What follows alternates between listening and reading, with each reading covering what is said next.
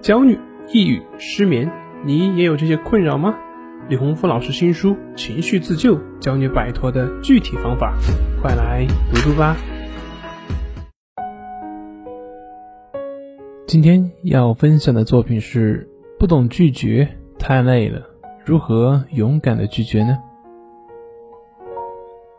我是一个不善于拒绝别人的人，不懂得如何去合理的表达自己的不满。所以这就会让我在人际关系中会表现的比较随和，什么事都好说。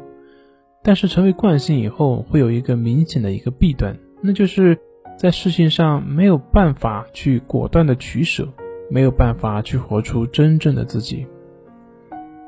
情绪自救这本书中曾经讲过，人要活出自己。那什么样叫活出自己呢？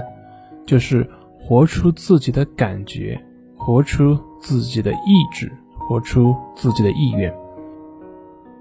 奴隶和主人最大的区别就是意志自由。现代已经没有奴隶了，但是却有很多人跟我一样是精神上的奴隶。当然，并不是说随和的人就是奴隶。如果你很喜欢这样的方式，那么这就是一种主人的姿态，这就是你的选择。但是如果在生活中，你的内在并不愿意。但是你的外在却总是顺从，那么这个就是我所说的精神奴隶。这个精神奴隶其实挺有意思的，可以去好好分析，通过他的分析来了解自己。那么为什么像我这样的人并不懂得拒绝呢？因为我想要做一个好人。如果我去拒绝别人，我会有内疚感。这个内疚感似乎就是在说，我是一个好人，我不想伤害你，我不想破坏我们的关系。我不想破坏我在你心中的形象，似乎别人经不起我的一点点的拒绝。其实仔细的想想，这也是自己的一种自恋。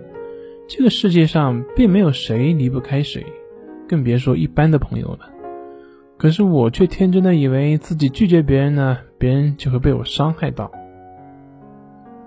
再想一想，这种自以为是是怎么来的呢？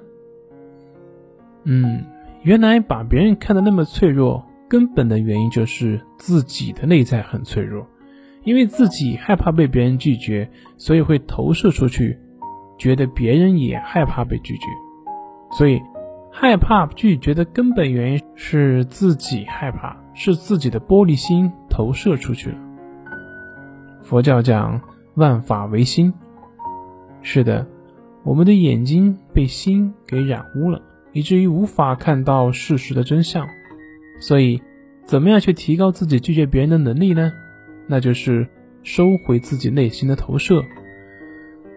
那别人到底会不会玻璃心呢？会不会被我们的拒绝所伤害呢？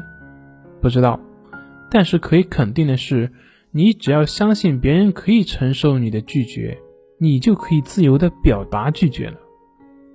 那如果别人真的因为你的拒绝而受伤了怎么办？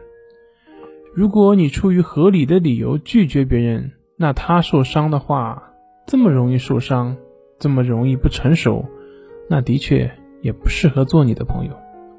所以，享受人生从学会拒绝开始。这里是重塑心灵心理训练中心，我是杨辉，我们下次再见。